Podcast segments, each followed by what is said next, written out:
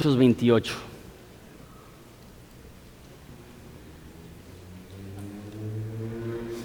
Hoy concluimos, otra buena noticia. Hoy, hoy, concluimos con el estudio de Hechos, nos formó casi 14 meses ir verso a verso estudiando este libro tan increíble. Les adelanto un poquito el plan. Eh, la semana que viene voy a dar un estudio especial, no me voy a enfocar en, un estudio verso a verso. Después de eso va a estar aquí David Gusick enseñando, él también va a tener un, tema abierto. Y ya después de eso, empezando a mediados de junio, vamos a empezar con una serie corta en el libro de Éxodo. Vamos a estudiar Éxodo 33 y 34 y se va a llamar Muéstrame tu gloria. Vamos a estar enfocados en la adoración. Y después de eso vamos a estudiar el libro de Esdras, para que estén ya contemplando esas cosas. Eh, espero que ya estén en Hechos capítulo 28. ¿Les parece si empezamos en oración? Jesús, te damos tantas gracias por lo que estás haciendo. Te damos gracias porque tú has abierto puertas que jamás imaginamos que podías abrir. Qué, bello que podamos alcanzar a, nuestro estado y confiamos que, que a través del Internet también estamos alcanzando nuestra nación. Y Jesús, tú haces tanto con tan poco. No puedo eh, ignorar el hecho que eso es sobrenatural. Y, recuerdo la historia de Gedeón, que con eh, un ejército de miles quería derrotar un ejército de cientos de miles. Y Dios le dijo, no, se van a llevar la gloria. Y se redujo y se redujo hasta que eran 300 hombres. Y Dios dijo, así me voy a llevar la gloria yo. Y siento que eso es lo que estamos viviendo ahorita en Horizonte haciendo una obra que, toma, que realmente tomaría un equipo de miles de personas y con un equipo relativamente pequeño estamos haciendo cosas tan maravillosas que es obvio eh, y evidente que tú lo estás haciendo, no nosotros. Entonces te pedimos, Padre, que te lleves toda la gloria por ese nuevo contrato. Te pedimos que te lleves toda la gloria por los sermones que se descargan, por la gente que escucha, sabiendo que a fin de cuentas se trata de ti y no se trata de nosotros. Te pido por el estudio de esta mañana, esta conclusión eh, de este libro que parece una novela tan emocionante, tan viva. Te pido que nos animes y nos retes una última vez a, través de este libro. En nombre de Cristo Jesús. Amén. entonces me voy a enfocar en dos cosas en el estudio de esta mañana. Me voy a enfocar, uno, en la inconsistencia humana, que los hombres por naturaleza somos inconstantes, y dos, me voy a enfocar en el fuego de la predicación. Y sé que diciendo este, frase, fuego de predicación, nos imaginamos luego, luego una persona con un traje rojo porque está gritando, las venas le están así brotando de su frente, de su cuello y dicen, wow, esa persona predica con fuego, esa persona predica con unción. Pero a eso no me refiero cuando digo el fuego de la predicación. Me estoy refiriendo a lo que dice Jeremías, que él intentó dejar de predicar y que había un fuego quemando dentro de él que no le permitía dejar de predicar. Esa es mi oración que haya un fuego dentro de nosotros que haga que no podamos callar ante las buenas noticias que tenemos del Evangelio y sin importar con quién nos topamos, nos aseguramos de que les compartamos las buenas noticias de Jesucristo. Entonces vemos eh, Hechos 28 dice, Estando ya a salvo, supimos que la isla se llamaba Malta. Ahora, si llegas por primera vez, si no estuviste hace dos semanas que estábamos viendo esta historia, a lo mejor dices, ¿de qué está hablando? Entonces, resumo brevemente lo que sucedió.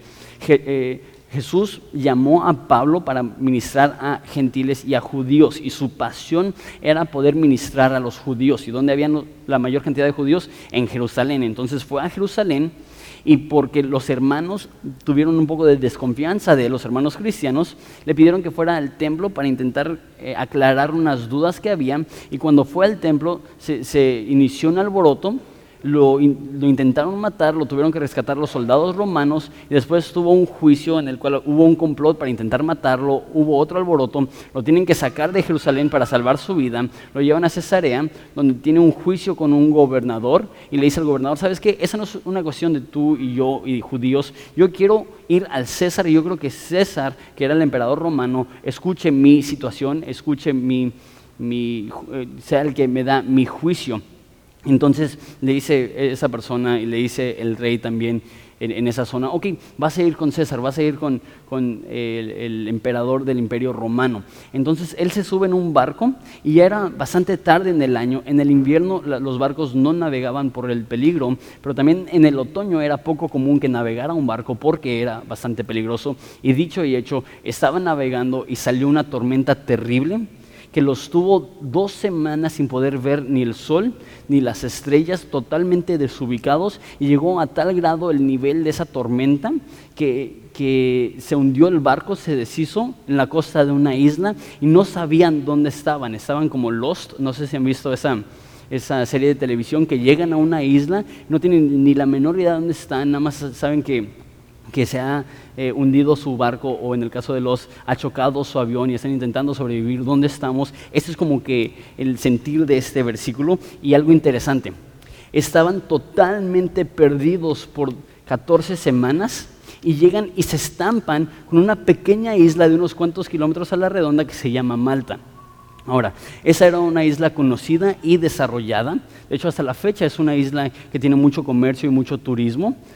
Pero ellos no sabían dónde estaban, entonces tuvieron que preguntar dónde estaban y me imagino la sorpresa que se llevaron. ¿Por qué? Porque no se habían desviado ni un centímetro del curso, del rumbo. Aunque estuvieron en una tormenta por 14 días, llegaron exactamente al destino correcto para poder ir en dirección a Roma. Y ahora eso es lo interesante. Es una isla de solamente unos cuantos eh, eh, kilómetros. Si no, si no se hubieran estampado con esta isla, se hubieran ido de largo y hubieran llegado hasta España, porque ya no había ninguna otra isla para detenerlos. Y de no haber sido de la mano de Dios que les estaba guiando, de la providencia de Dios que los llevó a esta pequeña isla para que se estamparan, se hubieran ido y vemos aún en, en esos detalles la mano de Dios soberana guiando esta tormenta, guiando ese barco. Y tengo que decirles, ¿cuántas veces nosotros estamos en una tormenta y sentimos que nadie tiene control? Y sentimos que hasta Dios ya nos ha dado la espalda y que Dios no tiene control, eso hubiera sido la realidad de ellos. Dios, ¿dónde estás? Se me hundió el barco. Dios dice, te llevé a tu destino y tú ni siquiera te diste cuenta. Entonces eso es lo que Dios hizo con Pablo, los lleva a Malta. Y se va a escuchar como si fuera eh, una isla con gente caníbal y así, no desarrollada, pero eso no es la verdad, esa era una isla ya desarrollada porque mira lo que dice, y los naturales nos trataron con no poca humanidad. Entonces eso se escucha casi como uga, uga, así los, naturales. Pero no, lo que está hablando es la, gente que es de Malta, no, no, te imagines a, personas como de alguna tribu o algo así, simplemente es los que vivían en Malta, nos trataron no con poca humanidad, o sea que les trataron muy bien, porque encendiendo un fuego nos recibieron a todos a causa de la lluvia que caía y del frío. Ok, les recuerdo, es invierno, por eso hubo esta tormenta, eh, se, les hundió el barco, se echan al mar, nadan, el mar probablemente está heladísimo y empieza a llover y esta gente es muy amable y les hace una fogata. Les recuerdo que hay 276 personas en este barco. Entonces me imagino que es una fogata bastante grande para calentar a tantas personas. Entonces los tratan de una manera muy noble y mira lo que hace Pablo, eso me encanta. Entonces, habiendo recogido Pablo algunas ramas secas, las echó al fuego. Entonces, me encanta esto de Pablo.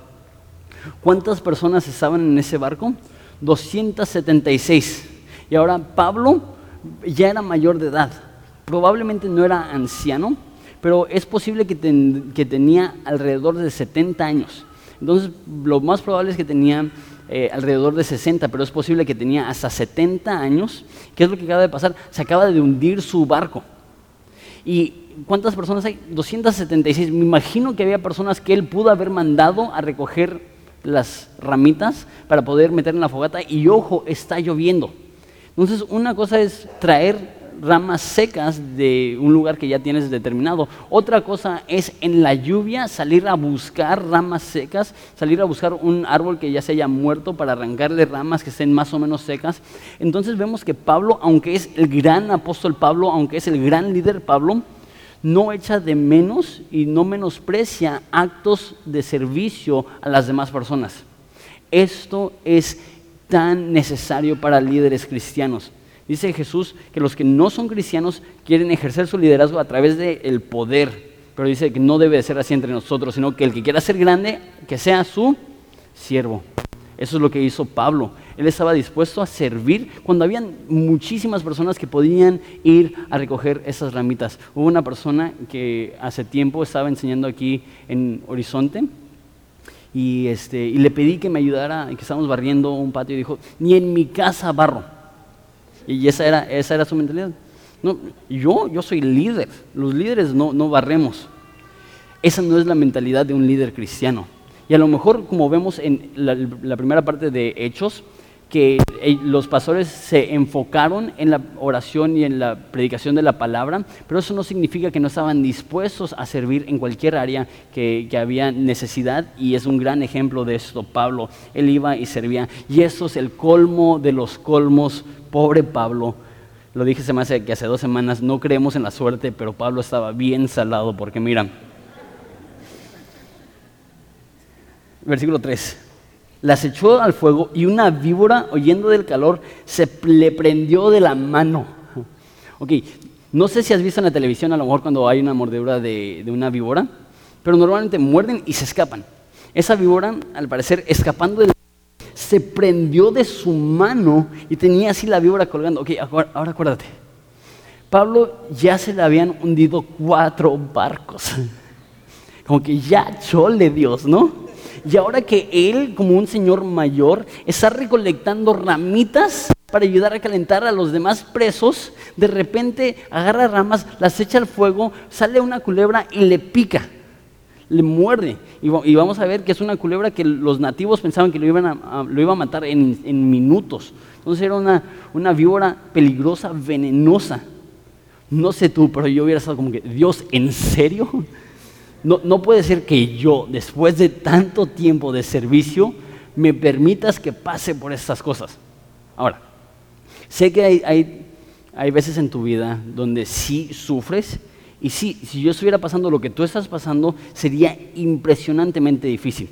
Pero también sé que hay personas aquí que tienen una muy baja tolerancia para las tribulaciones y en el primer instante que hay algo incómodo ya están culpando a Dios. Dios no me amas. Dios, ¿dónde estás? ¿Qué te pasó? Me cortaron el sky. Es como que... Y, vemos a, a, Pablo que después de que se le hunde su cuarto barco, está recolectando ramitas, lo muerde, no vemos ni una queja aquí, al contrario, utiliza eso como una oportunidad para predicar el Evangelio. Ahora, quiero enfocarme como dije, en la consistencia humana, lo, fluctuantes que somos los humanos. ¿Cómo los trataron los nativos a los presos que llegan? Dice que humanamente, que los trataron bien, les pusieron una fogatita. Mira lo que hacen ellos. Cuando los naturales vieron la víbora colgando de su mano, se decían unos a otros, ciertamente este hombre es homicida, a quien escapando del mar, la justicia no deja vivir. ¿Qué es lo que dicen? esa persona definitivamente es un asesino. ¿Por qué? Mira lo mal que le está yendo. No solamente se le hunde el barco, ahora le, pica una víbora. Definitivamente Dios lo está castigando por ser una mala persona. Si ves cómo puede fluctuar la gente que de un minuto lo están tratando bien, el otro minuto es, esa persona es un homicida. ¿Por qué? Pues lo picó una víbora. Así como a Pablo le juzgaron por pasar por dificultad, estoy seguro que hay personas aquí que cuando tú sufres, personas van a decir, probablemente es que pecaste. ¿Quién sabe qué hiciste? Pero mira, Dios se está castigando. ¿Quién sabe por qué está pasando estas cosas? Pero yo estoy seguro que es porque Dios está enojado contigo. Y eso es lo que va a decir la gente. No siempre es el caso. en este caso, Pablo no había hecho nada para merecer esto. Sin embargo, la gente lo trata de esta forma y ojo, no puedes poner tu confianza en la gente. Eh, David dice el salmista que es maldito el hombre que confía en el hombre. Si tú te refugias en lo que la gente dice de ti, un minuto te van a apoyar, como lo hicieron con Pablo, y el otro minuto te van a odiar, como lo hicieron con Pablo. Entonces dicen, este hombre es homicida. Versículo 5. Me encanta. Ese es el momento Jack Bauer 007 de Pablo. Pero él sacudiendo la víbora en el fuego, ningún daño padeció. Entonces me lo imagino. Así como ¿Y qué? Ah, no sé, así, me lo imagino yo a, Pablo. Le muerde la víbora, lo echa al, fuego, probablemente matando a la víbora. Dice, ellos estaban esperando que él se hinchase y cayese muerto de repente.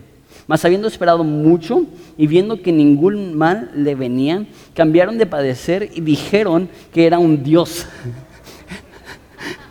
Les digo, lo tratan bien, Dios te odia. ¿Eres Dios? Es como que no sé cómo cambian de parecer tan rápido y como digo, esto es tan típico de la gente. Un pastor lo dice, yo creo que correctamente, y más para líderes, es más aplicable eso para líderes, pero en general, que vas a tener muchos fans y muchos enemigos, pero pocos amigos.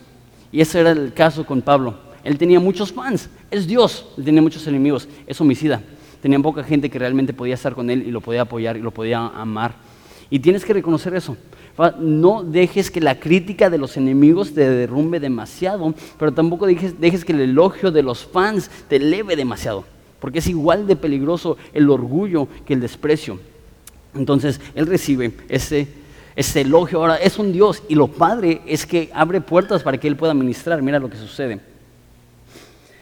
Dice entonces, eh, en aquellos lugares había propiedades del hombre principal de la isla, eso hubiera sido el gobernador de la isla, llamado Publio, eh, quien nos recibió y nos hospedó solícitamente tres días. Entonces le comentan a ese dueño de la isla, ¿sabes qué? Hay un hombre, al parecer es Dios, lo picó una víbora, no, murió. ¿Te parece si lo recibes unos cuantos días, le enseñas la, ciudad, le enseñas cómo somos? Entonces lo recibe, más bien, Publio recibe a Pablo tres días. Versículo 8.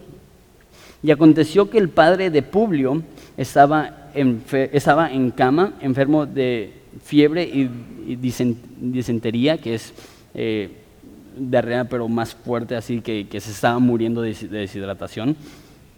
Eh, y, si no sabes, eh, realmente en, países tercermundistas, en desarrollo, en lugares como África, una de las causas más grandes de, muerte es deshidratación por, por esto, por, por diarrea, que, que, pierden tantos líquidos que, que, literalmente se mueren de deshidratación. Eso es lo que está pasando con este hombre. ¿Y qué es lo que pasa? Este, y entró Pablo a verle, y después de haber orado, le impuso las manos y le sanó. Entonces, eso es una sanidad milagrosa. Él llega y le sana de esa enfermedad. Hecho esto, también los otros que en la isla también tenían enfermedades, venían y eran sanados. Ahora, es diferente la palabra sanados en versículo 8 y en versículo 9. Cuando dice fue sano, eso está hablando de una sanidad sobrenatural, que Pablo oró por él y la enfermedad le dejó. Y eso lo hemos visto vez tras vez tras vez en hechos. Creemos esto. Creemos que Dios puede sanar a la gente. Sin embargo, la segunda frase en capítulo 9 eh, es ser atendidos por un médico. Es la palabra sanar. Entonces, al parecer, ahí ya no es una sanidad sobrenatural, sino que recuerden, está Lucas, el médico con, Pablo. Entonces, al parecer, cuando se enteran que este hombre fue sano, de repente empiezan a traer a todas las personas y ¿qué es lo que hace eh, Lucas? pone un, consultorio y empieza a atender a toda la gente que va llegando y les trata sus enfermedades y les da medicina y les da ayuda. Nos vemos el balance. Sí debemos de orar que Dios sane milagrosamente y sí también tenemos que proveer oportunidades para que la gente pueda ser atendida por un médico. Eso es exactamente lo que vamos a hacer en, dos semanas, hacer una brigada médica en la cual probablemente cientos de personas que de otra forma no van a poder tener atención médica puedan recibir atención médica. Eh, versículo 10. Eh, Los cuales también nos honraron con muchas atenciones y cuando zarpamos nos rogaron, nos, perdón, cargaron de las cosas necesarias. Recuerden, perdieron su comida, perdieron todo en el barco. Entonces esta gente amablemente les da comida y todo lo necesario para regresar, para llegar más bien a Roma. Versículo 11. Pasados tres meses nos hicimos a la vela en una nave alejandrina que había invernado en la isla. Les recuerdo, les dije, es un puerto grande. Había una isla que había llegado ahí y dejó de viajar por el peligro que era viajar en esas fechas. Entonces, y tenía por enseña a Castor y a Pollux. Y llegados a Siracusa, eh, subimos ahí tres días. Entonces se suben a una nave alejandrina. Esos dos eh, sujetos que menciona eran figuras eh, griegas mitológicas. Entonces tenían en su barco un emblema a esas personas. Y van en ese barco y nos comenta más o menos de dónde, dónde fueron. Dice que fueron de a Siracusa y de ahí fueron a Regio, eran de Monterrey. Y no entendieron. le dicen, sí, sí, saben que a los de Monterrey le dicen regios, ¿verdad? Eh, llegamos a Regio y al otro día después, soplando el viento sur, llegamos al segundo día a Puteoli. Entonces, nombre muy raro. Eh, donde habiendo hallado los hermanos nos rogaron, nos, rogaron que nos quedásemos con ellos siete días y luego fuimos a Roma. Aquí vemos la gente cómo recibe a Pablo y Bernabé y vamos a hablar un poquito acerca de los grupos en casa, porque creemos que parte de nuestra espiritualidad se demuestra cuando abrimos las puertas de nuestra casa a recibir a otras personas, pero ahorita hablamos de eso un poco más en detalle. Versículo... Eh, ¿Dónde me quedé? El versículo 15. De donde oyendo de nosotros los hermanos salieron a recibirnos hasta Foro y de Apio, de, Apio, eh, y a tres días, y, y las tres tabernas, y al verlos, Pablo dio gracias a Dios y cobró aliento. Okay. Entonces están saliendo de Roma, ya están acercándose a Roma, y un grupo de cristianos salen a esas ciudades que mencionan a recibir a Pablo. Ahora, e, era costumbre que cuando un emperador salía a la guerra, cuando regresaban, salían a esos pueblos a recibirlos y regresaban todo el pueblo juntos a Roma celebrando el hecho que había regresado su emperador eh, que había conquistado. Pablo probablemente sabía de esta costumbre y de repente él llega a esa ciudad y con quién se topa con cristianos que han salido a recibirle. Esto está aproximadamente a 60 kilómetros de Roma. Entonces personas salieron y caminaron 60 kilómetros solamente para darle la bienvenida a Pablo y acompañarle en su, en su, llegada a Roma.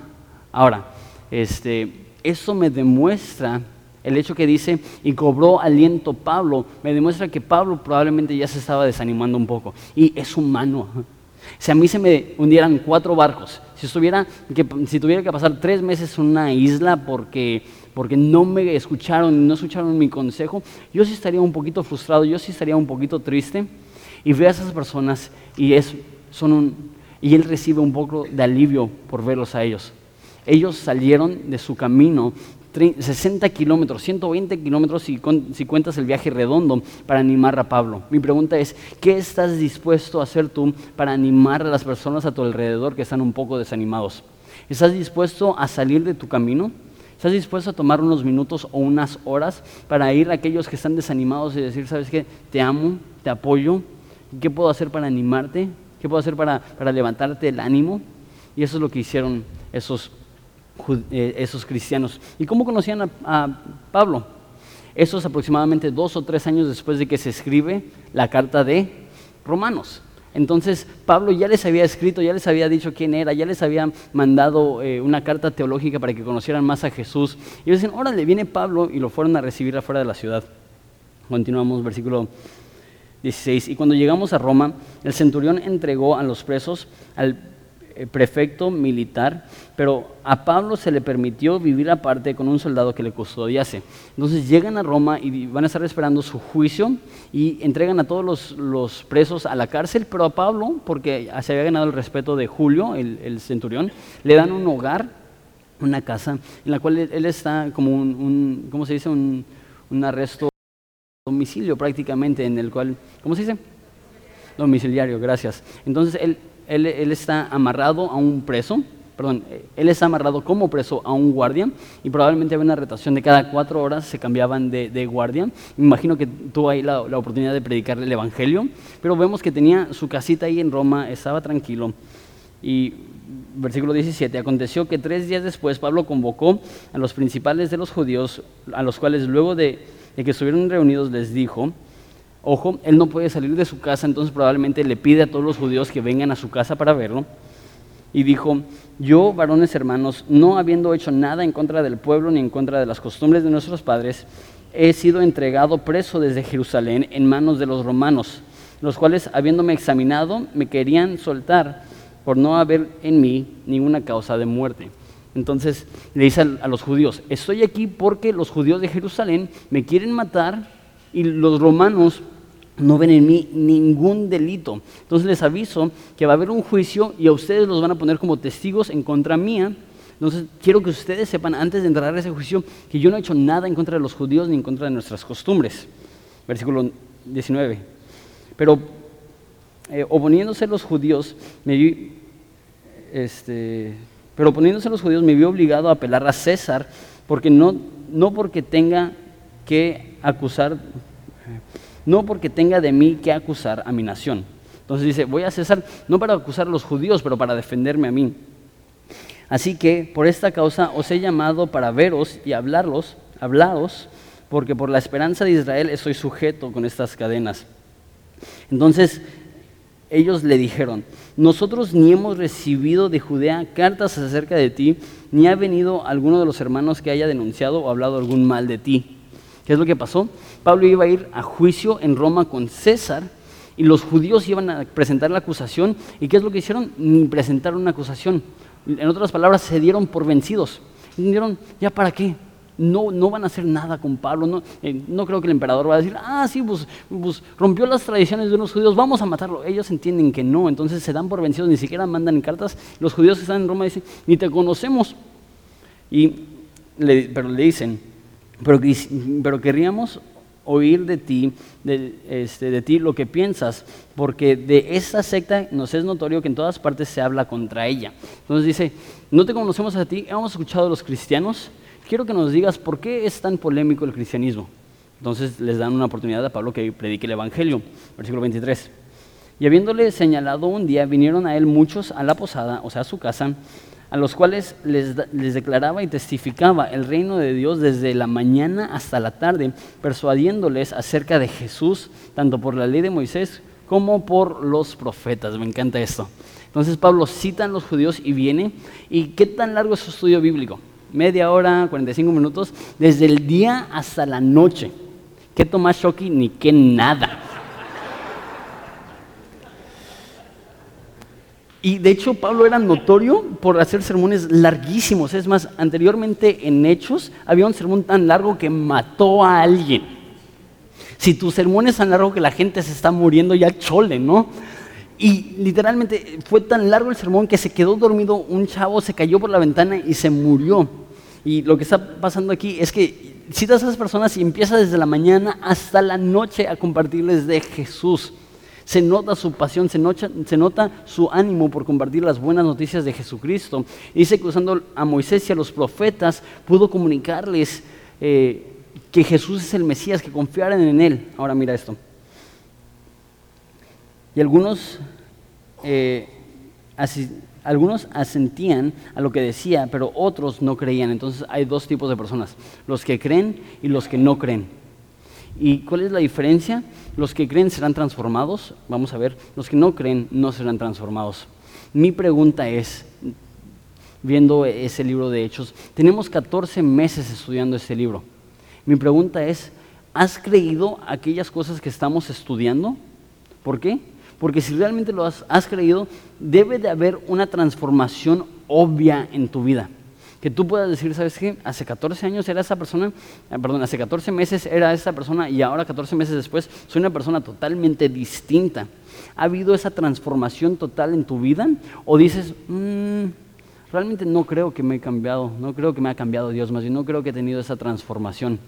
Si no has tenido esa transformación, es que esto para ti ha sido un ejercicio intelectual, más no una realidad espiritual y porque no has creído verdaderamente las palabras de este libro, te has quedado estancado.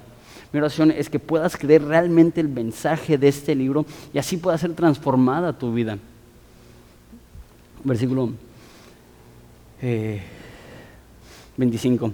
Y como no estuviesen de acuerdo entre sí, al retirarse les dijo Pablo esta palabra. Bien habló el Espíritu Santo por medio del profeta Isaías a nuestros padres diciendo, ve a este pueblo y diles, de oído oiréis, mas no entenderéis, y, viendo veréis y no percibiréis.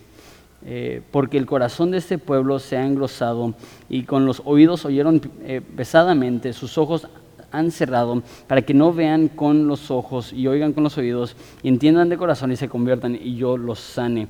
Sabed pues que a los gentiles es enviada la salvación de Dios y ellos oirán.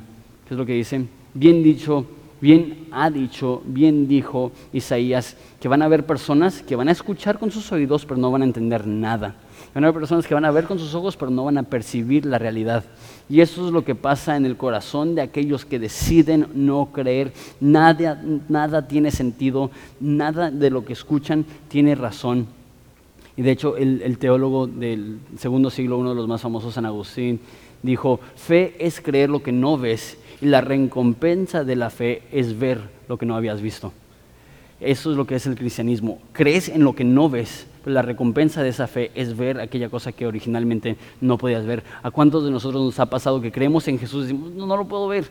De repente crees y te abre tus ojos y te abre los oídos y dices, wow, Jesús es real, la, palabra es, es inspirada por Dios, útil, puede transformar, puede redarguir, puede cambiar. Si tú estás aquí y no crees, no esperes a que puedas ver algo para creer sino al empezar a creer vas a empezar a ver.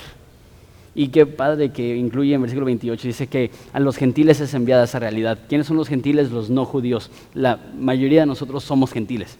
La mayoría de nosotros no somos judíos. Y qué padre que nos incluya en esa última parte de Hechos diciendo, ¿los judíos no escucharon? Vamos a ir con los gentiles. Y este cuarto nos demuestra que hay gentiles que están dispuestos a escuchar la palabra de Dios y a ser transformados por la palabra de Dios. Y terminamos con esto, versículo 29. Y cuando hubo dicho esto, los judíos se fueron teniendo gran discusión entre sí. Y Pablo permaneció dos años en una casa alquilada y recibía a todos los que a él venían. Por eso es tan importante el concepto de grupos en casa. Pablo abría su casa y venían y recibía a las personas y ahí les predicaba acerca de Cristo y ahí compartía. Tenemos 20 grupos en casa, más o menos.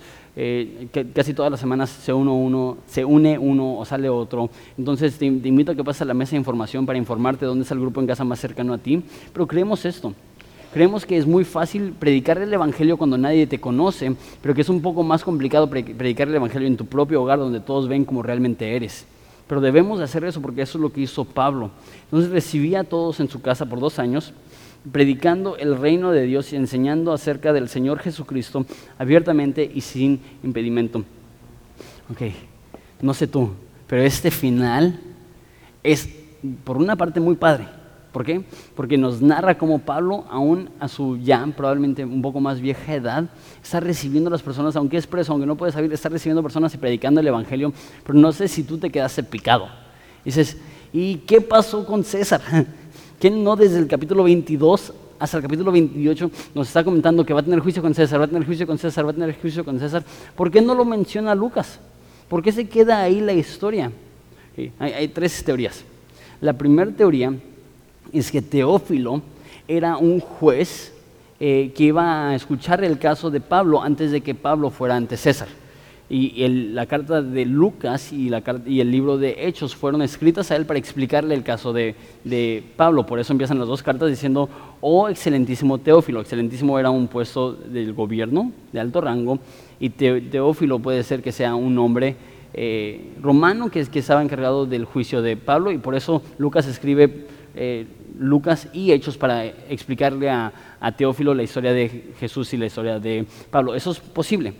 Otras personas piensan que no incluye Lucas el relato del juicio de, Pablo porque alrededor de ese tiempo es cuando estalló la persecución masiva en contra de los cristianos y, y, Lucas nada más terminó lo que ya tenía escrito, lo mandó por temor a que iba a perder su vida y no iba a poder terminar el relato y enviárselo. Esa es la segunda teoría. La tercera teoría es la que tengo yo, que es eh, Dios es soberano y si Dios quisiera que en Romanos tuviéramos el relato del juicio, Él lo hubiera puesto. Yo creo que Él dejó inconclusa la historia para darnos a entender algo, que el libro de Hechos nunca terminó que aún hoy en día Dios sigue haciendo esas maravillas, porque sería fácil si, ok, colorín colorado, ese cuento se ha acabado, eso es lo que Dios hacía hace dos mil años, qué lástima que Dios ya no hace esto, qué emoción que un día vamos a ir al cielo y vamos a conocer a esos grandes héroes de la fe, pero qué lástima que nosotros no podremos hacer esto. Yo, creo que Él deja esto inconcluso, dando a entender que Dios espera que la iglesia de hoy en día siga operando como la iglesia en el libro de Hechos que nosotros también vivamos con esa misma urgencia, con esa misma pasión, que nosotros también tengamos una experiencia con el Dios vivo, que nosotros podamos tener una vida que demuestra el Evangelio, no solamente a través de lo que decimos, de la forma que vivimos también. Y, deja, termino haciéndote esa pregunta. Pablo indudablemente tenía un fuego y una pasión en su corazón por predicar las buenas nuevas a cualquier persona. Y de hecho, la historia de la iglesia, no, la Biblia, nos dice que estuvo después de estos dos años frente a César y dio su, su, caso con César, que era César Nerón. César Nerón lo dejó ir. Él fue a España a predicar el Evangelio, que era el límite del mundo conocido en ese momento. Después regresó a Roma a predicar y ahí es cuando lo, crucificaron a, Pablo. Eso es lo que dice la historia de la iglesia y no viene en la Biblia, pero son fuentes bastante confiables, que Pablo seguía predicando hasta su vieja edad, cuando ya no podía salir de su casa porque estaba encarcelado, venían la gente a él mi pregunta para ti, y quiero retarte con esta pregunta, es, ¿predicar de Cristo es algo que es un esfuerzo o es un gozo? Es algo que te tienes que motivar a hacer, ok, necesito ser un buen cristiano, necesito ser un buen cristiano, necesito ser un buen cristiano, voy a compartir de Jesús. O dices, hay un fuego dentro de mí, que Dios me ha sanado, que Dios me ha salvado, que Dios me ha transformado y ahora no puedo callar. Eso es lo que es, eso no era un programa, eso no era eh, una motivación, eso no era un seminario, eso era la forma que vivían esas personas porque habían tenido un encuentro real con Jesucristo y nadie los podía callar. Nadie podía decir, deja de predicar y decían, ok, decían, deja de predicar y decían, ¿voy a obedecer a Dios o te voy a obedecer a ti? Voy a callar y quemarme por la pasión que tengo dentro o voy a abrir mi boca y expresar lo que Cristo ha hecho por mí. Mi oración es que ante tal necesidad que hay en, nuestra nación, en nuestro estado y en nuestra ciudad, que nosotros salgamos y hagamos exactamente esto, ir a todas las naciones y hacer discípulos de todas las personas, bautizándolos en el nombre del Padre, del Hijo y del Espíritu Santo, enseñándoles a observar todas las cosas que Él nos ha enseñado, sabiendo que Él está con nosotros hasta el fin del siglo. Espero si nos ponemos de pie y oramos.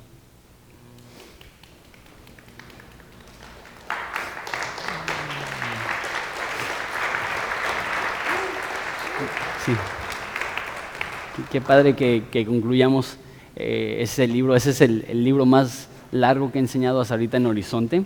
Como dije, nos tardamos 14 eh, meses. Eh, vamos a tener varias series relativamente cortas.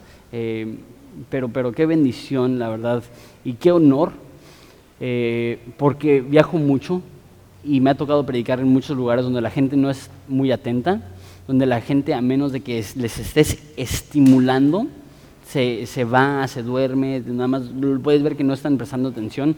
Y eso es un lugar donde yo siento toda la confianza del mundo para nada más predicar lo que dice la Biblia. Y si hay cosas chistosas, las digo. Si no hay cosas chistosas, no, no siento la presión de decir ningún chiste. ¿Por qué? Porque yo sé que la mayoría de ustedes están aquí no para ser entretenidos, sino para tener un encuentro con el Dios vivo. Y yo le doy gracias a Dios por ustedes. La verdad es un honor predicar para ustedes semana tras semana.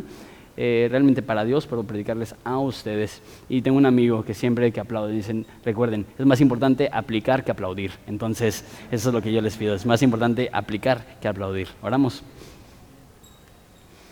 Jesús, te pedimos por nosotros, te pido por esta iglesia, te pido por mí. Que al considerar este libro precioso, que no lo veamos ni lo leamos como historiadores, para informarnos simplemente de lo que pasó, sino como soldados para saber cuál es nuestro plan de guerra en contra del imperio de este mundo, para traer a la mayor cantidad de personas a tu reino. Jesús, los demonios existen, Satanás existe, nuestra duda existe, pero sabemos que todo ha sujetado bajo los pies de Jesucristo. Te pedimos que nos des la fuerza necesaria para poder impactar este mundo a través del poder que tú das. Te doy gracias por esa iglesia. Bendícela, úsela, te amamos en nombre de Jesús. Amén.